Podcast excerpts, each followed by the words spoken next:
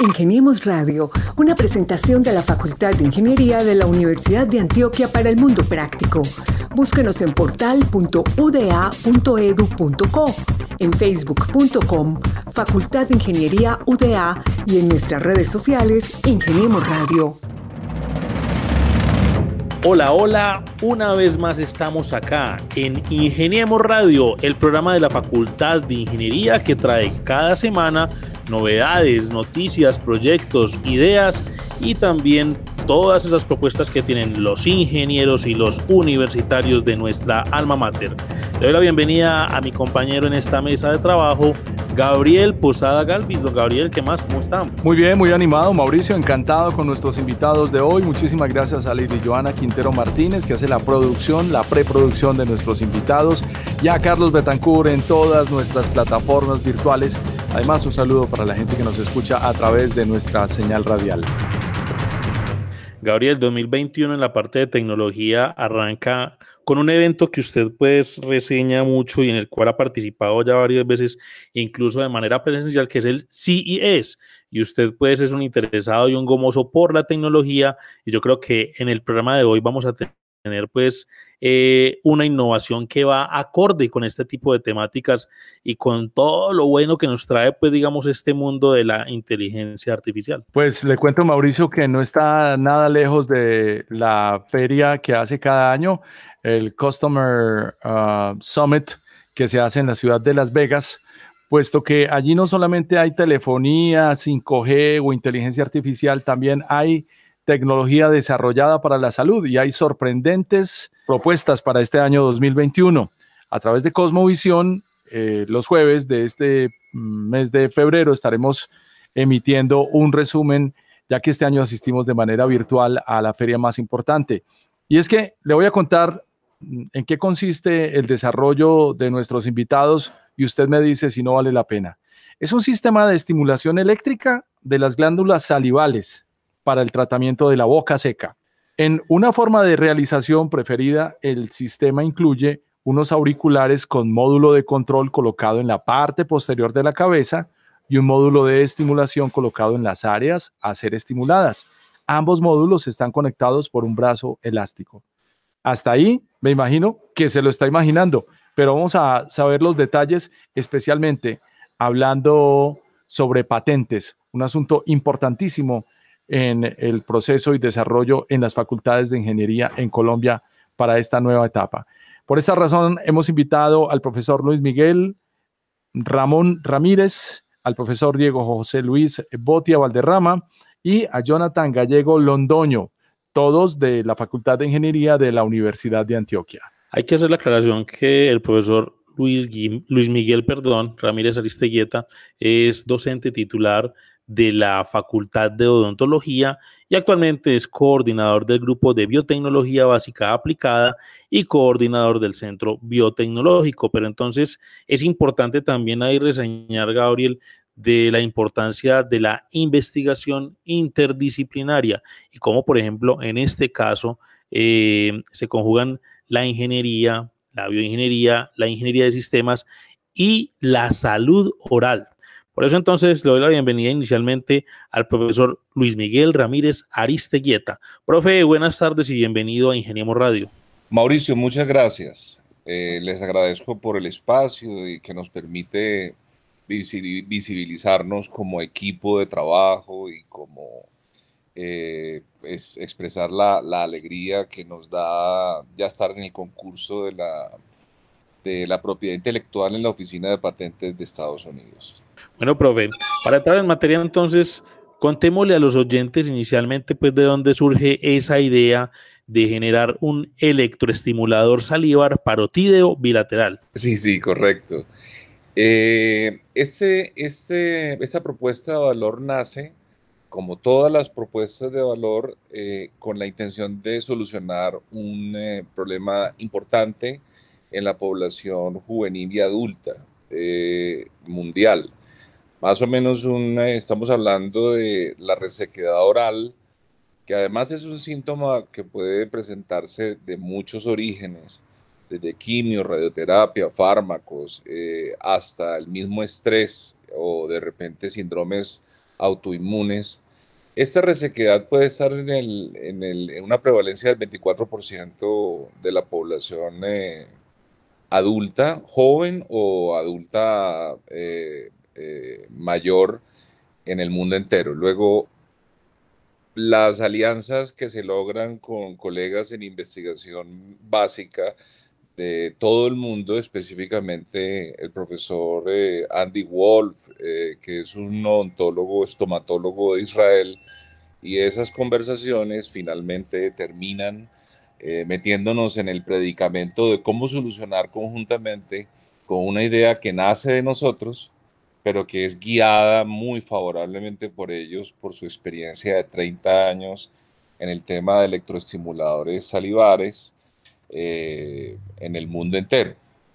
Es, así fue como nació la idea. Estábamos tratando de solucionar una, una eh, realidad, una sintomatología pues, que produce mucho sufrimiento y mucho malestar en la población. Vamos a darle la bienvenida ahora a Diego José Luis Botia Valderrama. Bienvenido, profe. Y cuéntenos usted, ¿cuántas interdisciplinas y cuántas personas conformaron todo este proceso para hacer este maravilloso equipo?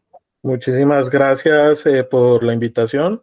Eh, bueno, inicialmente eh, quiero decir que desde el Departamento de Ingeniería de Sistemas, gracias a la invitación que nos hizo el profesor Luis Miguel, pues hemos participado desde hace aproximadamente unos siete años en diferentes proyectos desarrollados a través del grupo de investigación. Eh, esto nos ha permitido de alguna manera en estos proyectos que profesores de la Facultad de Ingeniería, en este caso de, bioingeniería, junto con estudiantes de, de, ingeniería de sistemas, eh, hayan participado en, como apoyo a, los diferentes proyectos que se han venido adelantando a nivel de innovación dentro del grupo.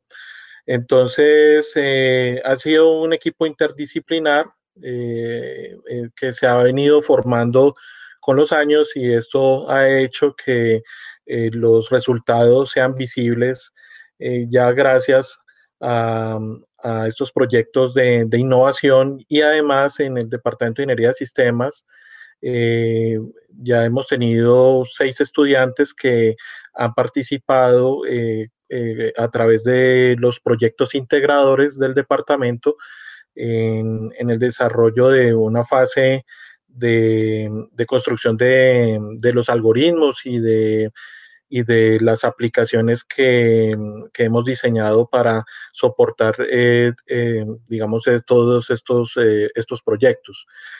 Es de resaltar que mm, hace dos años recibimos por parte del grupo pues la primera patente de, de, un paralelizador que también pues ha sido como el resultado de este proceso. Y pues ahora estamos muy contentos con poder hacer el registro de, nuestro invento a través de, la Oficina de Patentes de Estados Unidos. Entonces, yo creo que lo más eh, interesante ha sido el trabajo eh, multidisciplinar que hemos logrado entre la Facultad de Ingeniería y la Facultad de Ontología a través de estos proyectos de innovación. Muy bien, profe Botilla Valderrama. Y tenemos un tercer invitado que es el profesor Jonathan Gallego Londoño, y ahí es donde entra la bioingeniería. El profesor Jonathan Gallego es bioingeniero de la UDA de 2010, es magíster en bioingeniería del Trinity College de Dublín, en Irlanda, profesor del programa de bioingeniería de la Facultad de Ingeniería y actualmente integra el grupo de investigación en bioinstrumentación e ingeniería clínica HIVIC. Estos son los de los ventiladores mecánicos que fueron un hit el año pasado a inicios, eh, en el momento en que comenzamos pues ese tema de la pandemia mundial y ellos también han aportado pues desde su conocimiento. Profesor Jonathan Gallego, bienvenido. Eh, muy buenas tardes a todos, Mauricio. Eh, muchas gracias por el saludo. Bueno, profe, ¿cómo entra ahí la bioingeniería entonces a trabajar con ingenieros de sistemas y con los profesionales de la salud oral o de la odontología? por supuesto que sí. Mira, lo que sucede es que la bioingeniería pues es una carrera, por decirlo así, una profesión muy bonita que permite ser un puente entre diferentes áreas. Aquí se ve muy plasmado como el área de la salud, específicamente la odontología, eh, a medida que tiene unas ideas, por ejemplo, las ideas que tiene el profe Luis Miguel, pudieron ser plasmadas, pudieron ser de alguna manera realizadas, eh, gracias también a la participación de bioingenieros, ¿cierto? Entonces, eh, es muy importante observar cómo la bioingeniería, no solamente desde mi parte, sino también desde estudiantes que hemos tenido, han ayudado a realizar y de que, las ideas se puedan volver eh, factibles, ¿cierto? Eso ha sido una de las cosas más importantes que hemos logrado aquí, pues como en el grupo. Y ahora le corresponde al profesor Luis Miguel Ramón Ramírez contarnos un poco esto que tiene múltiples disciplinas, múltiples profesiones y desde luego múltiples personalidades desarrollando y creando ¿En dónde fue el epicentro y cómo lograron ustedes aterrizar todas estas ideas para ponerlo a funcionar? Correcto. Nosotros hemos, eh, nos hemos conocido ya hace una década y hemos conversado algunas, eh, pues hemos pasado por diferentes etapas. Pues, y, esas etapas, eh, en cuanto a las etapas que, se han cumplido y algunas siguen todavía desarrollándose, Huelga decir que han sido relacionadas todas con propuestas de valor en el campo biotecnológico, que buscan aliados y que buscan inversores eh, que en pues, de empresas de base tecnológica que le den, eh, bajo la retórica de la innovación y el emprendimiento, impulso a estas cosas que nacen de la universidad en el entendido pues de que la universidad es el nicho, el caldo de cultivo perfecto para el desarrollo en alianza con empresas, en, el, en ese enfoque universidad, empresa, Estado, que busca mejorar, crear de forma o progresiva o disruptiva soluciones a algo que puede estar de cero, sin haber sido, sin tener precedentes, o puede de repente ser algo mejorable a la luz de la innovación. Profe Luis Miguel, bueno, a esta hora nos escucharán personas desde diferentes partes del territorio antioqueño como otras partes en el mundo que quieren saber cómo funciona esto. Es decir, Estamos en radio, aquí la, magia, la magia de la descripción es importante, entonces contémosle a esos oyentes que se van a interesar en este desarrollo de ustedes y que posiblemente algunos de ellos sufran de ese fenómeno de la boca seca. ¿En qué consiste este dispositivo y cómo funciona? Eh, lo cierto es que si bien la tecnología puede ser un poco retadora en su comprensión, no por ello es menos importante resaltar eh, su lado más simple eh, y sería preciso con, en, ese orden de ideas que tú expones que se simplifique al máximo. Entonces voy a intentarlo. Básicamente es una, una superficie que toca el área de una, gran, una glándula eh, salivar que es la más grande dentro del grupo de las tres más grandes que hay en el, en el sistema estomatognático. Eh, sumado a una serie de glándulas pequeñas accesorias. Pero las tres más grandes, hay una que queda exactamente casi en la parte posterior de, eh, de forma bilateral, o sea, izquierdo, del lado derecho también, que se llama la parótida. La ubica uno muy fácil cuando se, se de repente se soba o se toca el, el área que queda por delante de la oreja esa área que es parte de la mandíbula porque se mueve, se pretende ser estimulada a través del, dispositivo. Los pilotos que hemos logrado hasta ahora han sido realmente sorprendentes, inclusive los aliados de nosotros, que, es la empresa Saliwell, no pueden creer la cantidad de saliva que produce. Eh, y es, eso es un aspecto muy importante. La saliva además tiene una cualidad eh, digamos, mixta en todas las glándulas. Ella tiene una cualidad eh, mucosa y también un contenido más líquido que se llama ceroso.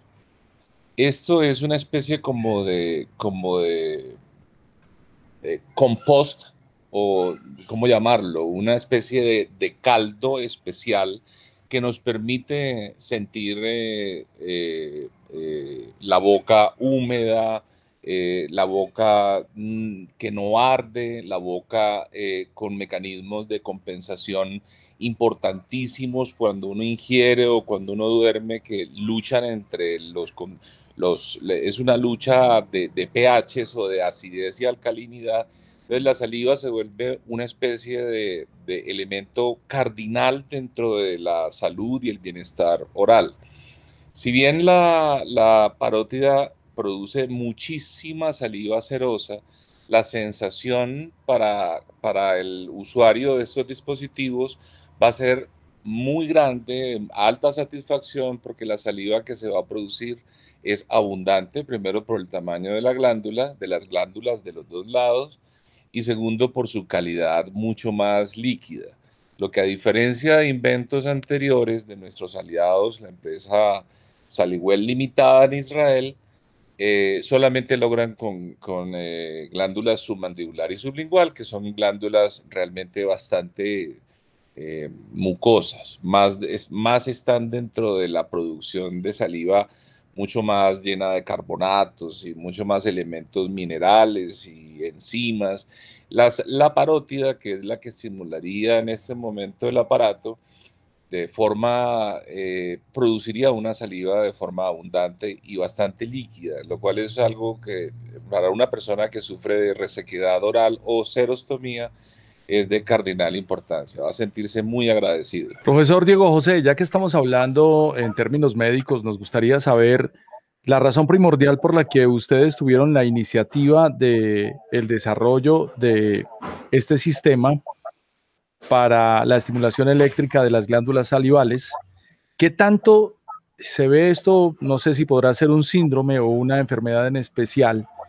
Y tal vez si tienen algunas cifras o nos pueden contar qué es lo que sucede en, nuestra población. Bueno, eh, lo primero es que eh, quiero destacar que dentro de ingeniería de sistemas, eh, por su rango de acción, nos permite de alguna manera presentar soluciones a través de, la implementación, por ejemplo, de, aplicaciones de software específicos para diferentes dominios. En este caso, el dominio de la salud que es eh, muy, muy importante para todos. Eh, cuando surgió este proyecto, eh, el profesor Luis Miguel pues, nos explicó básicamente cuál era el problema de la complejidad que se está presentando con una cierta población eh, profesor lo acabo de explicar muy bien, el, tema de la boca seca, pero también pues hay otros elementos como el, síndrome Sjögren, que eh, eh, lo sufre una gran cantidad de población a nivel mundial. Está, por ejemplo, los pacientes que tienen tratamientos de cáncer, entonces cuando se les hace las quimioterapias, también sufren de este problema de la boca seca y pues tal vez el profesor Luis Miguel podría ampliar un poco más. Eh, digamos que en este caso, eh, cuando, cuando empezamos a abordar el proyecto, pues eh, desde el departamento y con, con, mis estudiantes, pues lo que empezamos es en separar dos cosas, una fase electrónica y una fase de software, ¿cierto? En este caso, nosotros nos concentramos en la fase de software, pues obviamente en la programación que se tenía que hacer al dispositivo y eh, también en la creación de una aplicación móvil eh, que nos permitiera controlar eh, el dispositivo a través del envío de, de, de, estas señales electroestimuladas. Entonces, lo que se hizo fue crear una aplicación que la denominamos en su momento Xerox que fue como el resultado precisamente de ese proyecto integrador. Eh, y pues era una aplicación muy sencilla porque aquí lo que primaba era obviamente la sencillez para el usuario y el usuario simplemente en la aplicación móvil eh, seleccionaba tres modos para enviar, eh, digamos, la electroestimulación y un nivel de intensidad que lo iba ajustando según eh, el histórico que llevaba eh, con respecto a la, a la saliva que producía, ¿cierto? Entonces, eh, esto fue lo que de alguna manera nosotros empezamos a, a, hacer como con el equipo y ya pues vino la fase de diseño de la carcasa, pues el diseño de la carcasa eh, también se desarrolló eh, o, se, o, se, generó a través de una impresora 3D que tiene el grupo, obviamente con varios prototipos, porque también se buscaba que el dispositivo fuera lo más cómodo posible para el paciente. Y también el circuito que se diseñó que, que no fuera pesado, eh, que fuera lo, más pequeño posible para que eh, fuera muy cómodo de utilizar en el dispositivo generado. Entonces, fueron varias cosas. En cuanto a ya las estadísticas, yo creo que el profesor Luis Miguel tal vez las tenga un poquito más claras que yo. Muy bien, profe. Y eh, pues como usted lo describía, este sistema puede ser operado por diferentes mecanismos de control que son parte de la electrónica, es decir, un módulo de control o por un dispositivo móvil como un control remoto inalámbrico de teléfono inteligente o una tableta. Y ahí es donde entra también la bioingeniería. ¿Cómo fue este reto para el grupo GIVIC, o en este caso, pues para usted, profesor Jonathan Gallego, eh, donde ya digamos que están acostumbrados a trabajar interdisciplinariamente con el área de la salud? Eh, correcto, Mauricio, sí, eh, realmente pues es, ha sido un reto, siempre es un reto todo lo que tenga que ver con el diseño de dispositivos que estén con un énfasis hacia la salud. En este caso, pues em, tuvimos el apoyo de un estudiante que estuvo realizando, de hecho, su trabajo de grado, un estudiante de pregrado estudiando su trabajo de grado con el grupo de investigación. Y lo ideal o lo que estábamos buscando nosotros era asemejar un poco a lo que hace un TENS. Un TENS es un electroestimulador transcutáneo aprovechamos un poco el funcionamiento del, del TENS porque, eh, como bien lo decía el profe Luis Miguel, eh, la, la, está muy cercana a, a, la zona superficial de la piel, entonces podríamos utilizar el mismo, un, funcionamiento muy similar a un TENS y poder estimular la parótida. Eh, logramos entonces generar lo que llamamos nosotros en ingeniería unos trenes de pulsos que los podíamos modificar dependiendo pues del tipo de estimulación que se requiere, ¿cierto? Un, tipo de, lo que llaman burst, que es un pulso muy continuo, eh, muy rápido, muy alta frecuencia, y, diferentes tipos de frecuencia también. Eso fue lo que tratamos de hacer. Y ya pues experimentalmente eh, miramos cómo se comportaba pues esos estímulos en la generación de saliva, ¿cierto? Eh, la verdad, como, como ha dicho el profe Diego y como ha reiterado el profe Luis Miguel, pues ha sido un proyecto muy bonito por todo lo que ha implicado, porque pues realmente como ingenieros solos no podemos desarrollar esto, necesitamos siempre tener o, tener delante al, a la persona idónea, en este caso a la, Facultad de Odontología, en, en, cabeza del profe Luis Miguel, quien nos dice, sí, debería ser de esa manera, o bueno, ¿cierto? Porque, porque realmente un diseño solo de ingenieros no tiene, no, no, no tiene muchas veces eh, un futuro si no está acompañado pues como de esta parte multidisciplinar. Es como la reflexión pues como que, que me gustaría dejar, que a veces es muy importante trabajar en conjunto y esto es algo que, que lo ha permitido pues en el grupo que trabajamos. Somos muchos de diferentes ramas y, ha permitido que pues la sinergia total. Ese es el tipo de equipos de trabajo que hay veces ignoramos, que lleguen a organizarse multidisciplinariamente y que lleguen a buen puerto. Quisiera saber un poco sobre la patente de, de, su invento, cómo está funcionando. Entiendo que la publicaron en noviembre de 2019 y que es compartida entre la Universidad de Antioquia un 60% y la empresa Cellwell un 40%. Cuéntenme un poco, por favor, sobre el reto de patentar un invento como estos en estos tiempos frente al asunto de propiedad intelectual y cuál es la diferencia entre la propiedad intelectual y los derechos morales. Pues a riesgo de sonar eh, más que satisfecho, Debo decir que cuando se logra una, una protección de una idea ya, eh, ya desarrollada como prototipo, es un gran logro a nivel de, de, del trabajo institucional, porque significa muchas cosas. Significa que ya tenemos una prerrogativa lograda en la oficina más grande de patentes que hay en el mundo, que además de eso, la plataforma que significa la Universidad de Antioquia con su recurso humano y con su, y con su recurso físico eh, y estudiantil son absolutamente exitosos, son eh, no solamente operativos, sino también efectivos. Y eh, bueno, ya estamos en el concurso que nos pone en, en, esa, en esa mm, línea del tiempo en el que eh, ya después de emplearse a fondo, se necesita eh, una protección para que las empresas miren la patente y piensen en una transferencia, piensen en una sesión o un licenciamiento.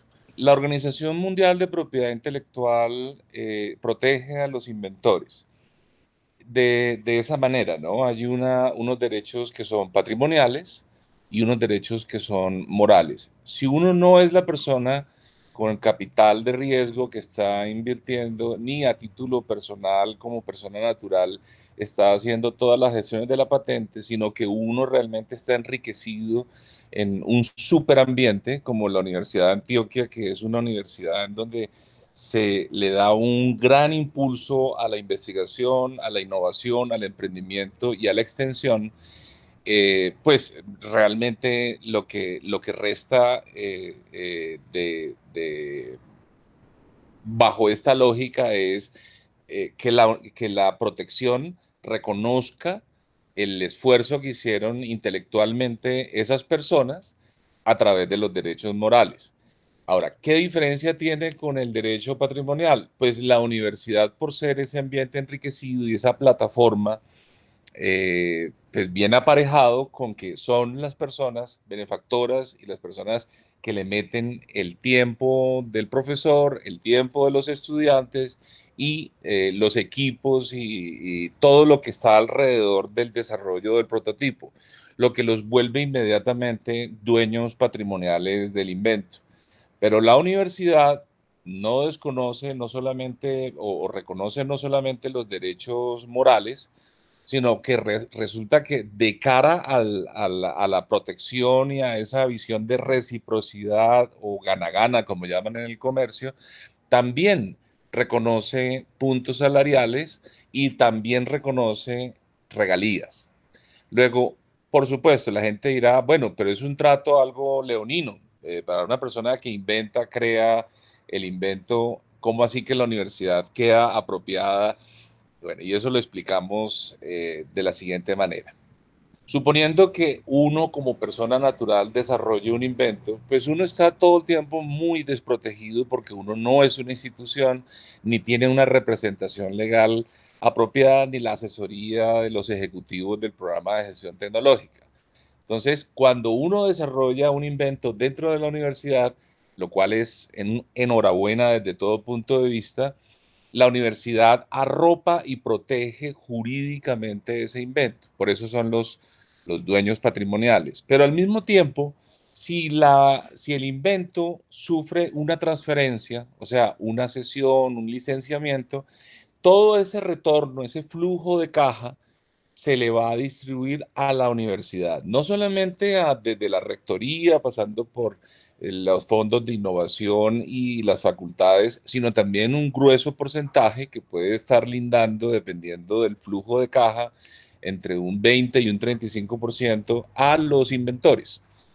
Nosotros, yo pienso que habría aquí que hacer eh, eh, eh, un pequeño paréntesis y hablar de una de las grandes fortalezas que hemos logrado en la dinámica de trabajo, que finalmente termina siendo relacionado en las regalías que te estoy diciendo, y es que nosotros apostamos por la buena práctica. Nosotros hemos desde el principio considerado que no hay una relación vertical entre nosotros como equipo, sino que hay una relación horizontal. Por más que tú tengas la idea en tu cabeza y la generes, o la persona que va a desarrollar el tema de los componentes y la electrónica y los que manejan los algoritmos o el diseño de la mecánica del dispositivo, cada uno de esos integrantes no vale ni más ni menos. Todos valemos lo mismo, lo que nos convierte en un denominador en esas regalías. Cuando llegue el dinero, de ese invento, ese 30 y pico de por ciento, ese del 20 al 30 por ciento, se reparte con el mismo, de, de igual forma entre todos los participantes. Eso confirma una vez más la teoría del emprendimiento de que es mejor estar mal acompañado que solo. Pero ahí yo quería también de pronto llamar la atención sobre algo y es, bueno, eh, para ustedes como investigadores, pues listo, el desarrollo intelectual es importante, la generación de nuevo conocimiento es fundamental desde la misión eh, de la Universidad de Antioquia, eh, de enseñar, pues aprender y lógicamente transferir todo eso que se da en las aulas y en los laboratorios a la comunidad pero hablemos de la parte fuerte y es ustedes desarrollan esto y ya han pensado en lo comercial, porque esto, pues, digamos, este tipo de desarrollos podrían generar, pues, desde el punto de vista del mercadeo, que es una palabra que a veces ha sido satanizada en la misma institución, en la misma universidad por ser pública, ¿Han pensado en ir más allá? Y lo pregunto porque, pues, por ejemplo, desde Ingeniería de Sistemas, alguna vez tuvimos una aplicación Salúdame que también podía haber sido comercializada. O, por ejemplo, desde el grupo Hibi, que ya han hecho pues eh, otros desarrollos como el equipo para mm, la compra de plantillas en almacenes de calzado o eh, también, porque no los mismos ventiladores que también están ahí como en stand-by, pero han pensado en ir más allá, o sea, ¿qué sucede con lo comercial después de pasar por este proceso intelectual? Sí, esto que mencionas es un asunto muy importante, toda vez que eh, hay una en el, en el en ese, en ese digamos, eh, en esas creencias populares, hay una, una, algo que le, leía el otro día y era que ningún inventor lo hace pues de manera altruista, que todos los inventores están detrás del, del retorno, del, del, tema de, de, ese pues eh, muy cuestionado materialismo y y, ese enfoque metalizado. Pero realmente eh, es sí y también es un no. Desde luego, los inventores están muy estimulados y muy motivados a entrar en un mercado desde nuestro punto de vista, eh, y es respetable, pues, si, si otros grupos tienen otro punto de vista, nosotros desarrollamos propuestas eh, que terminan en inventos y dentro del desarrollo de esas propuestas hay nueve niveles se llaman niveles de alistamiento tecnológico. Desde luego, cuando uno tiene una idea, se plantea hasta cuando finalmente llega el 9 y es que ya está homologado en el mercado, tienen los permisos, está hecha una transferencia, eh, hay un socio comercial y hay un flujo de caja. Todos estos niveles de maduración, de escalamiento, de preparación, desde luego, la idea es que no se queden solamente en el logro de la oficina de patentes, sino que finalmente lleguen a producir un retorno económico para la universidad, eh, que no solamente sea para los inventores, sino que desde ese enfoque incluyente, también la universidad se beneficie porque es una universidad que entre más eh, eh, ingresos recibe, pues mucha más gente logra preparar y pues Pese a toda esta retórica, hay que resaltar que la Universidad de Antioquia trabaja con las personas más humildes, eh, siempre le da cabida a los primeros estratos socioeconómicos y eso es muy bueno, es una forma de enriquecer a la sociedad, de darle oportunidades. Ahora, en, este, en esta patente, en este logro a la fecha, por tener el, derecho patrimonial, una empresa aliada, que es la empresa Saliwell, pues para nosotros es desde luego un éxito, es un golazo, porque esa empresa ya está en conversaciones con nosotros, no solamente se encarga de la transferencia en eventos internacionales biotecnológicos para empresas de base tecnológica interesadas, sino también ellos han expresado eh, en algún momento que están también interesados en comprar la tecnología y poderla explotar pues eh, ellos como empresa. Eh, o la otra posibilidad, licenciar, ¿no? Licenciar la, en, una especie de convenio de comercialización los derechos para poder explotar el invento a la fecha. Muy bien, profe. Una pregunta importante para Diego José Luis Botia. ¿Podría contarnos cuántas personas están beneficiando actualmente de este invento o, cuántos, eh, eh, dispositivos ustedes han generado que se hayan utilizado? Y lo más importante, ¿cuál fue el momento más crítico de todo el proceso?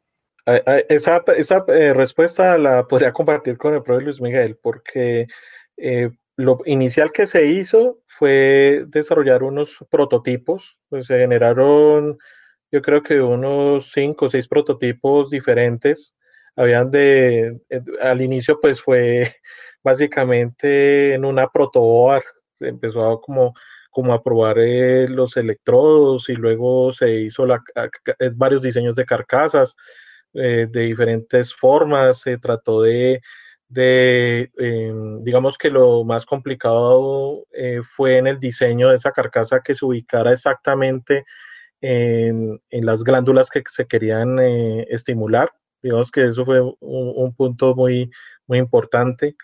Eh, hicimos diferentes tipos de diseño al inicio porque no sabíamos cómo debería ser la mejor manera para que el paciente no se sintiera como lleno de cables o lleno de cosas eh, cuando llevara el dispositivo. Eh, se miró, por ejemplo, eh, cómo era el diseño de diferentes audífonos, porque como la carcasa tiene una inspiración en, los audífonos que se encuentran actualmente, entonces se pensó pues, en esos diseños. se miró también la parte de los materiales, fue otra cosa muy importante.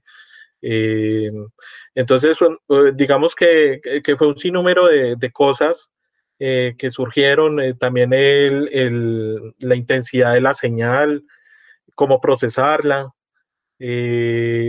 cómo transmitir los datos de una mejor manera hacia el dispositivo móvil, etcétera. O sea, yo, yo, creería que acá pues nos tomó un gran tiempo de alguna manera lograr que, resultara por lo menos eh, un diseño funcional. Como yo dije antes, buscábamos, por ejemplo, que el peso que se eh, había realizado de dispositivo electrónico pues fuera eh, no fuera incómodo para el paciente porque si era muy pesado pues obviamente la cabeza se iba a ir un poquito hacia atrás por el, por el peso. Entonces buscamos que fuera lo más ligero posible eh, y que obviamente fuera muy cómodo para, la persona que usara este dispositivo. Ya después eh, se eh, hizo pruebas con diferentes personas para saber pues de alguna manera si estaba funcionando en realidad la electroestimulación, si está generando los niveles de, de saliva que se deseaban, se, trató también de, generar eh, a través del aplicativo móvil diferentes perfiles eh, que eh, generaban como un histórico de, digamos, de alguna manera de, la forma en que el, el paciente pudiera seleccionar la mejor electroestimulación con la que se sentía, con la que se sintiera más eh, eh, más conforme, ¿cierto? Entonces yo creo que todas esas cosas eh, surgieron, me parecieron como, como los aspectos más relevantes cuando se hizo el proceso de construcción de, diseño de este dispositivo. Sí, complementando un poco la, lo que dice Diego, pues los, los dispositivos que están, a la fecha hemos desarrollado cuatro propuestas Dos han sido ya protegidas, una en la SIC, la otra está ya, pues la tenemos en la USPTO, la Oficina de Patentes de Estados Unidos, y tenemos otras dos propuestas, una escafandra electromiográfica y tenemos un termoestimulador a través de un principio eh, eh, que se conoce como Peltier, que se desarrolló con la Universidad Nacional y están en proceso de protección. O sea, ya nosotros eh, a, esta altura tenemos cuatro propuestas desarrolladas, una comercialmente muy prometedora como es el SaliTens, este sistema de electroestimulación. También tenemos un dispositivo que estuvo en la feria ingenieril hace un año que eh, gestiona la Universidad de Antioquia y fue un éxito, fue realmente muy llamativo, la gente se acercó mucho a nuestro stand con el paralelizador, inclusive colegas eh, estuvieron muy interesados en, en la transferencia. Eh, desde luego ahí no entramos nosotros, sino la gente pues idónea y experta en el tema de negociaciones. Eh, no sé en qué irá eso. bueno, y a la fecha tenemos un proyecto también pensado en realidad virtual y realidad ampliada, o sea, lo que se llama gemelos digitales con el SENA. Es un proyecto muy prometedor, está aplicando a varias convocatorias, eh, una de sostenibilidad y otra de formación de estudiantes de doctorado. Con relación a la, me gustaría de repente afinar un poquito más esto de que el aparato fue probado, eh, porque es cierto, se probó entre nosotros como equipo, pero no se puede probar aún con pacientes porque primero se necesita una, una, aprobación de un comité de ética, lo cual pues no aplica, solamente estábamos desarrollando un nivel tecnológico y, y pare de contar. Y por otro lado, porque eh, por sugerencia de la empresa Sallywell, era mucho mejor madurarlo, escalarlo eh, bajo un contrato de, de, de, mejora del, del invento en el cual ellos desarrollaban una mejor forma electrónica y nosotros desarrollábamos una mejor forma de carcasa o mecánica y ya está cumplido, ya le hemos logrado hacer ambas, ambas fases. A partir de ahí, sí hacer pruebas piloto de forma multicéntrica. En la Universidad de Kentucky, en Japón hay unos aliados, en Alemania, en Zurich y en, eh, en Italia. Y en Israel, por supuesto. Bueno, profesores, para ir cerrando, yo me voy a poner el papel de los oyentes y les voy a preguntar los cuántos, serían tres cuántos. Primero, ¿cuánto se demoró el desarrollo del proyecto? ¿Cuánto se invierte en esta iniciativa? Y finalmente, ¿cuánto le podría costar el dispositivo a un paciente que a futuro quiera adquirir este desarrollo pues, para mejorar su calidad de vida? Todas las ideas, eh, una de las cosas como odontólogo que me encontré, o para mí fue casi pues una revelación, algo epifánico, fue lo barato que es la, la electrónica. Realmente uno, tranquilamente, si es justo, uno podría coger un celular quitando todas las protecciones, todas las licencias que tiene un celular iPhone 12 y tranquilamente en componentes electrónicos no se va más de un millón de pesos. O sea, el, eh, el, primer prototipo es lo que le podría costar a una empresa de desarrollos tecnológicos. Cuando nosotros desarrollamos el primer eh, proyecto de innovación, costó 15 millones de pesos desarrollarlo. Cuando desarrollamos el segundo, que es el, el, eh, el electroestimulador salivar, no costó más de 20 millones de pesos. Y ¿Cuánto se proyecta? Eh, es una pregunta muy interesante. Habría, uno entonces que remitirse al cuestionamiento de cómo quiere uno llevarlo al mercado. Si como un dispositivo para la compra en cualquier eh, supermercado o, sitios en donde venden eh, cosas de salud o un dispositivo recetado por expertos en resequedad oral, tanto del área médica como del área odontológica. Eso es algo que aún no hemos resuelto, pero la idea es hacer un dispositivo que sea fácilmente accesible por la gente.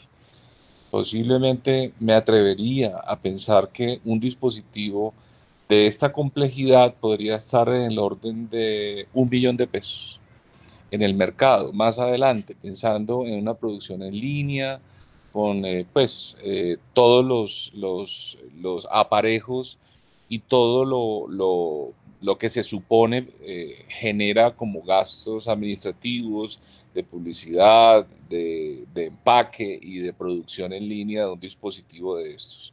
En ningún momento se pretende desarrollar cosas inaccesibles, le pongo un ejemplo muy, muy, muy claro. Desarrollamos un termoestimulador en, el último, en la última propuesta que hicimos. Un termoestimulador es, en odontología no existe. Se utilizan estimulaciones térmicas, eléctricas o mecánicas para eh, hacer un diagnóstico sobre una patología del nervio o la pulpa del diente.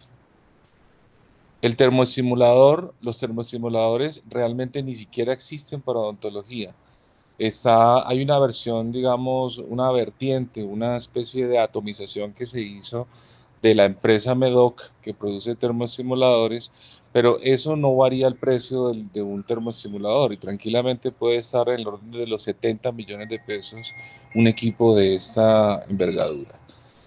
Ahora, y no es para menos eh, reconocer que la gran mayoría de las personas nunca en el campo ontológico pagarían toda esa plata por un proceso que se puede hacer con una gutapercha o de repente un spray frío o de repente un instrumento metálico tocando mecánicamente un dispositivo.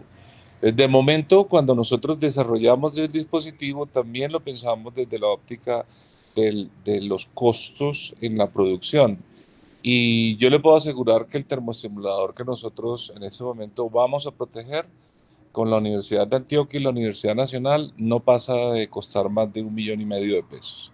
Para cualquier odontólogo es accesible.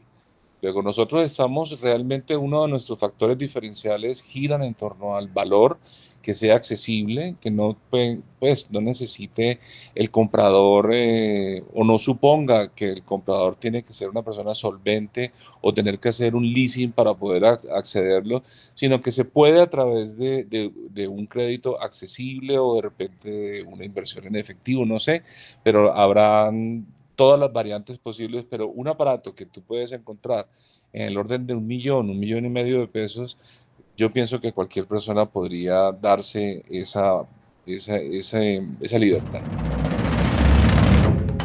Muy bien, profesores, eh, para nosotros es un placer tener ese tipo de desarrollos acá en Ingeniemos Radio y contarle a la comunidad cómo entonces desde los grupos de investigación se vienen eh, desarrollando y eh, implementando ideas que mejoran la calidad de vida de las comunidades y donde pues la ingeniería sigue siendo un eje transversal que eh, pues se conjuga con otras áreas del conocimiento, pues ya lo hemos visto con, con otras dependencias, en este caso pues Facultad de Odontología viene siendo un aliado importante, pero también se ha trabajado con Facultad de Medicina, con Facultad de Ciencias Exactas y Naturales, Facultad de Educación, entre muchas otras.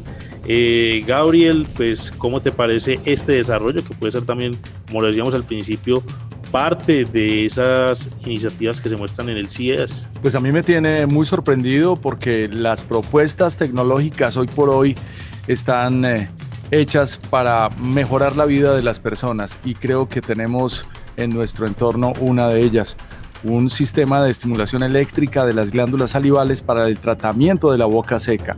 Así que un saludo muy especial para todo el equipo y todos los involucrados en este emprendimiento que pasó a ser una realidad con una patente expedida en los Estados Unidos el año pasado.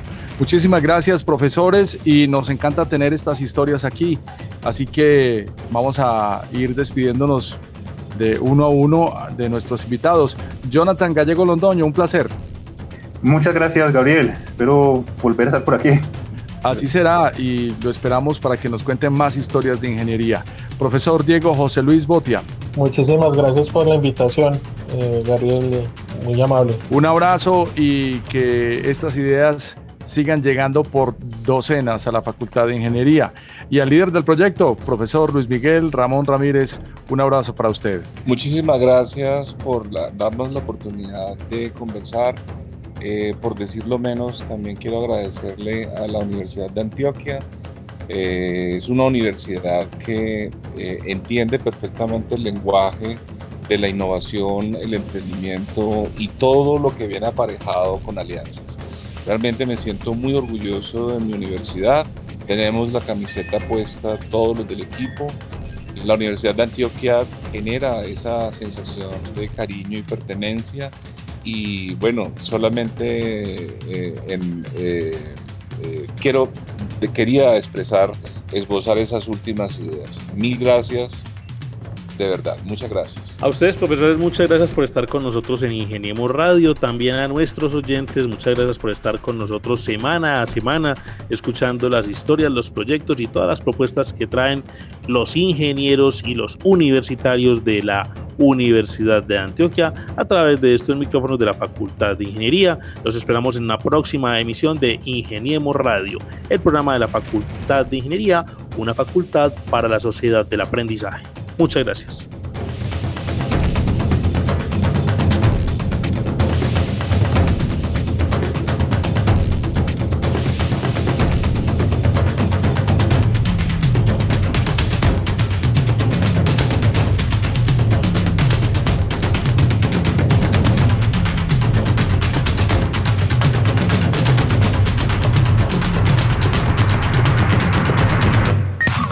Ingeniemos Radio, una presentación de la Facultad de Ingeniería de la Universidad de Antioquia para el Mundo Práctico.